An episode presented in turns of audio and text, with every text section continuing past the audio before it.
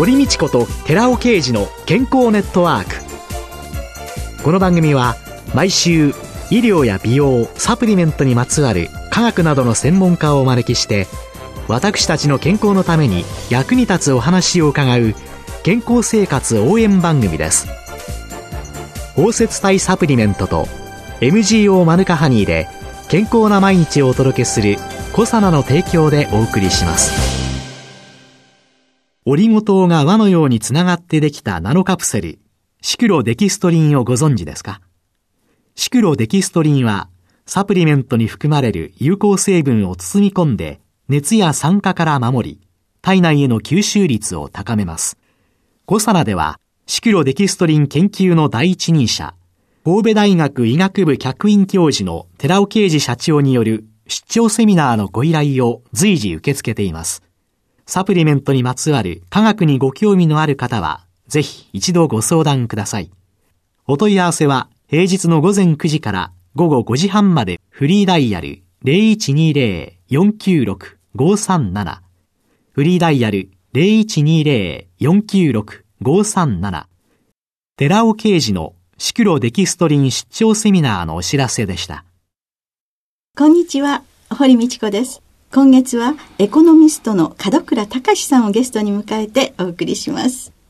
門倉さんといえばバラエティ番組、本間でっか TV に出演されていてね、お茶の間のとっても人気者になられて、皆さんもうお顔と名前がパッと一致すると思うんですけれども、実は硬派のエコノミスト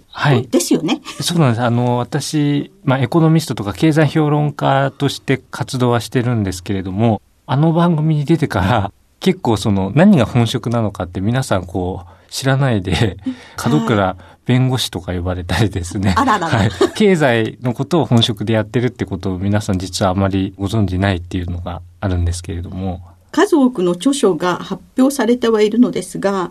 過激なタイトルが多いですよね、なんだか。そうですね。まあ、出版社の方はどうしてもこう、マーケティングっていうところがありますんで、はい、ちょっとこう、木をてらったタイトルにはなってるんですけれども、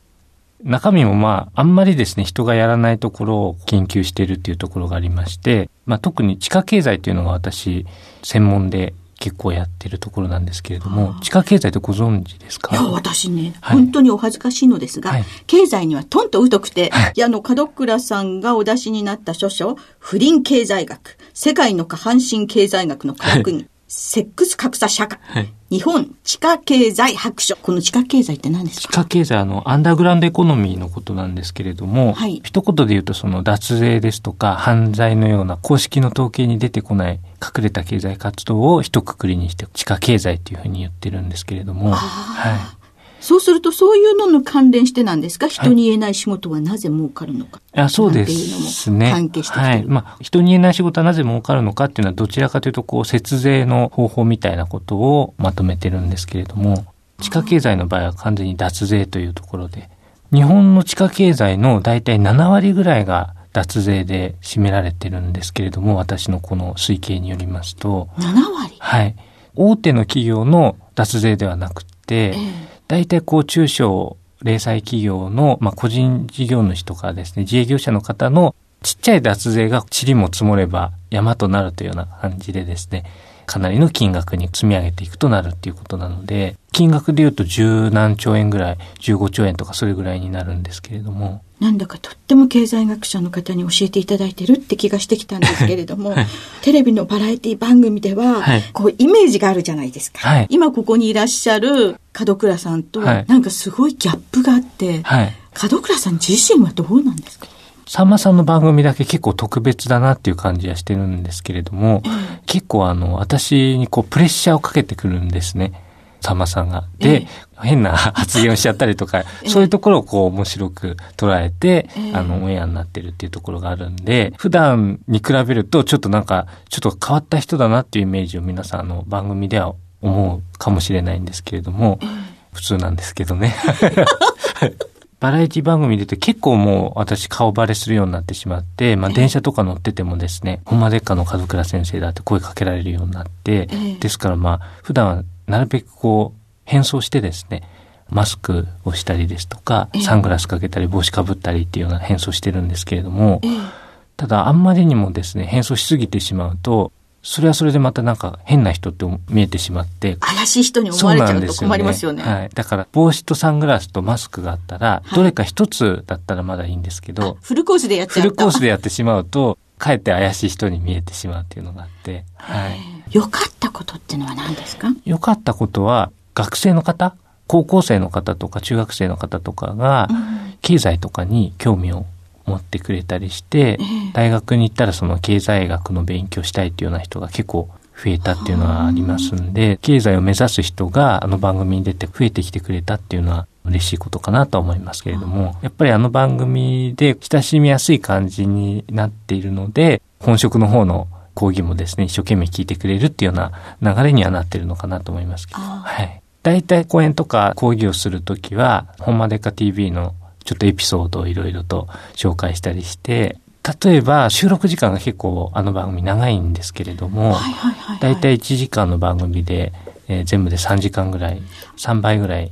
回すんですけれども、えー、評論家の先生方って結構お年を召された方が多かったりするので、私がまあ一番若いぐらいなんですけれども、えー、そうするとだんだん皆さん疲れが出てくるんですけれども、さんまさんは逆なんですよね。あの、だんだんその、テンションが上がっていくと言いますか、時間が経てば経つほどこう元気になっていくんで、まあ、収録の終わりの方になってくると、かなりその評論家の先生と、そのさんまさんとの間の、そのテンションの差がですね、かなり大きくなっていて、はい。門倉さんはどうなんですか、はい私は結構あの、若手だから大丈夫。若手なんですけど、なんか結構疲れやすいっていうのがあって、なんか結構へばってますけれどもね、最後の方は。これだけあの有名にでいらっしゃるといろんなところからの講演の依頼というのもそうですね。まあ最近も講演本当に増えていて、まあ季節による反感っていうのはあるんですけれども、1、3月はもうほとんど毎日ぐらい講演が続いてましたけども。どういう方々からの依頼が多いんですか？投資関連の講演も多いですし、あとまあ地方の新聞社主催の講演会も多いですし、あとまあ法人会ですとか、中小企業など、商工会議所とかですね、そういったところの講演会も結構あるんですけれども、なぜか私の場合、あの、寒くなると、北の方の講演会が多くなって、あら。はい。で、暑くなってくると、沖縄とかの結構南の方が多くなってくるんで、なんとなく逆の方がいい 気はしますけど、はい。でもそうやってほとんど毎日講演が入ってるっていうと、自分自身の健康管理っていうのは、はい、どうされてるんですか？今横須賀に事務所があるんですけれども、はい、横須賀のその事務所が山の上の方にあるんで、駅から結構歩いて徒歩で上がったり下がったりっていうのありますね。だいたい距離にすると1.5キロぐらい、片道1.5キロぐらいなんですけれども。じゃあ14、5分。そうですね。はい。で、それをまあちょっと走ったりとか、あええ、あの靴を変えてですね。はい、はい。そこが自分の一つの健康の。ですね。あとは結構筋トレみたいなのもしていて、だいたい腕立て伏せと腹筋と背筋を1回20回をですね、5回ぐらいなんかあのテレビで拝見してる時のイメージと、私全然違って、筋トレなんていうのはどこかにスコーンと別世界の話だと思ってたんですけど。い。や、自分で言うとあれなんですけど、結構細マッチョなんですよね。あ、そう。はい。じゃあ、あの、これからテレビを拝見するときには筋トレしてらっしゃる、はい、細マッチョの門倉さんと思って拝見をいたしますけれど、はい、それ以外に健康としては？あとは、できるだけこう、睡眠時間を確保したいと思ってるんですけど、でもあんまり睡眠時間取れてないなっていう、5、6時間ぐらいですね。はい。ちょっと気持ち足りないと自分でも思って自分では、はい。まあ、ほんまでっかとかでもよく言ってますけど、大体睡眠時間多すぎてもかえってよくないとはよく言いますけれども、えーえー、7時間、8時間ぐらいが、あの、理想って言われていますんで、うん、それよりはちょっと少ない気がするので、もうちょっと睡眠時間を取りたいなと思いますけど。公園に行かれる時、はい、地方でのやっぱりホテル生活なんていうのも多いんじゃないかなと思うんですけど、はいえ。ー、ホテルなんかで気をつけてることとか、外出先で気をつけてることってあります？外出先で気をつけてることは、まあ、ほとんどないですね。結構講演会が終わった後に主催の方がこう、飲み会とかに誘っていただいたりして、結構お酒も飲んだりして、私あの、遺伝のせいもあると思うんですけど、結構お酒に強い方なんですけれども。はい。そうなんですか？そうなん赤くもならない？いや、なんか今までその、酔うっていうことがあんまり経験でなくて、ワインのボトル1本とか開けても全然なんか何でもないんですよね。もうアルコールを代謝する酵素もしっかりお持ちになっていて。そうなんです。全然平気なんですよね。だから二日酔いとかもないですし、はい。ビール飲んで、ワイン飲んで、ハイボール飲んで、日本酒飲んで、ちゃんぽんで行っても全然大丈夫で。はい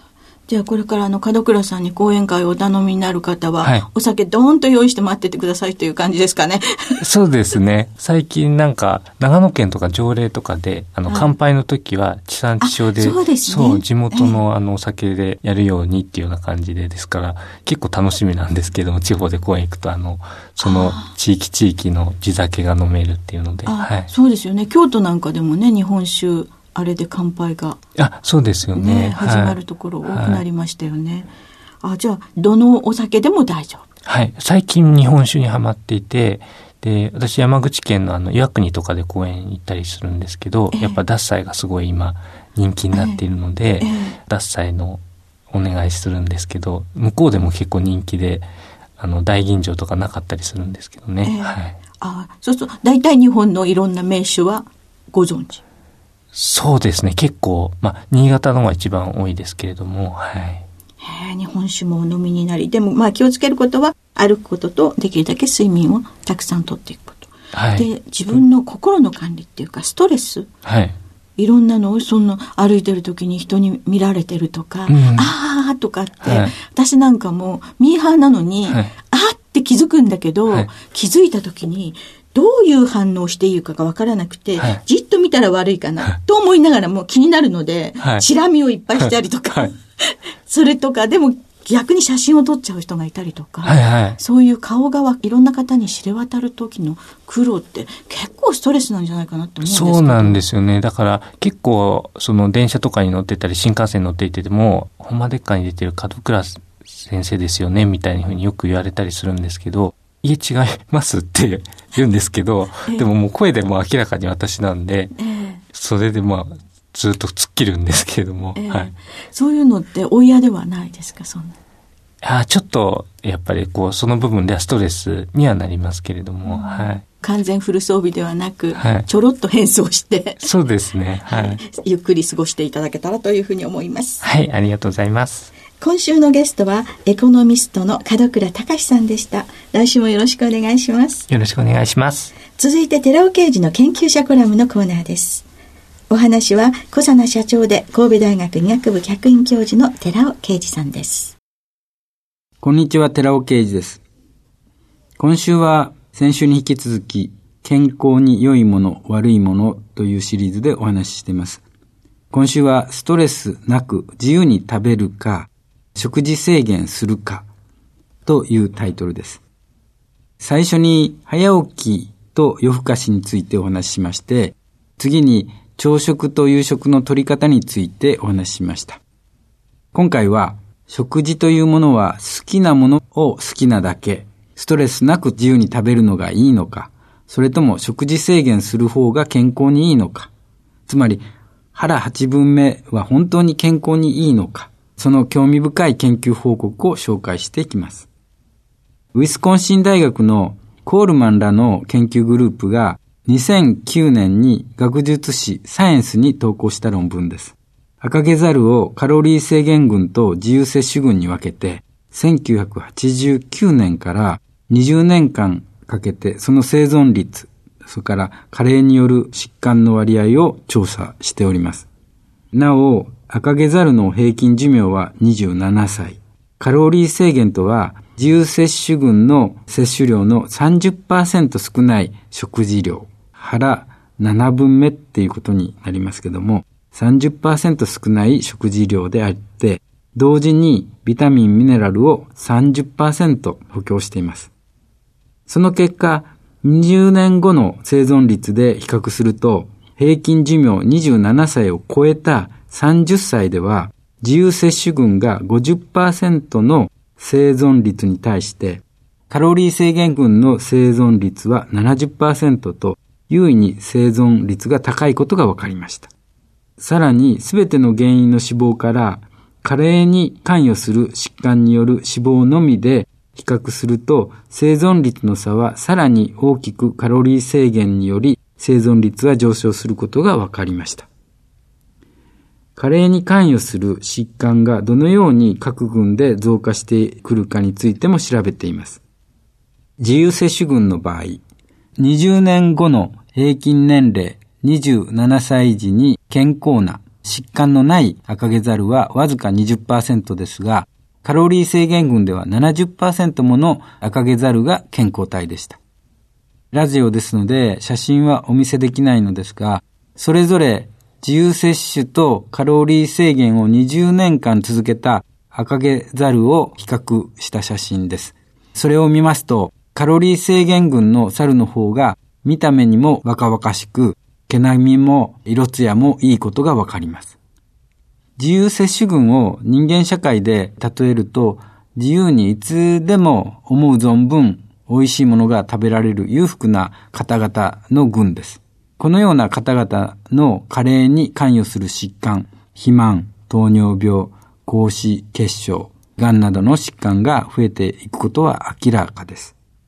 たとえ裕福であったとしても腹八分目は大事なようですね。と結論付けたいのですが、もう一つ私の手元に写真があります。共に51歳の女性です。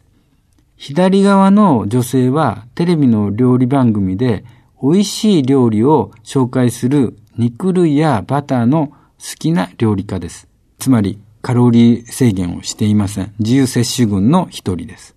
一方で右側の女性は菜食主義、ベジタリアンでカロリー制限をきっちりとして肉類は全く取らずに食物繊維を含むフルーツや野菜を取りながら運動することが健康にいいとする健康のための指導者です。この2人を比べると明らかにカロリー制限をしてない方の女性が若若しく映っているんです。次回その理由を説明していきます。お話は小佐野社長で神戸大学医学部客員教授の寺尾啓二さんでした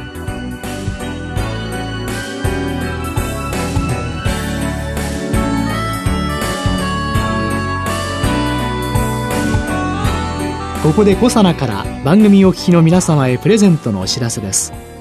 環状オリゴ糖で包み込むことによって熱や酸化による影響を受けにくくして安定性を高めるとともに体内への吸収性を高めたコサナのナノサポート R リポ酸高級店を番組お聞きの10名様にプレゼントします。プレゼントをご希望の方は番組サイトの応募フォームからお申し込みください。コサナのナノサポート R リポ酸高級店プレゼントのお知らせでした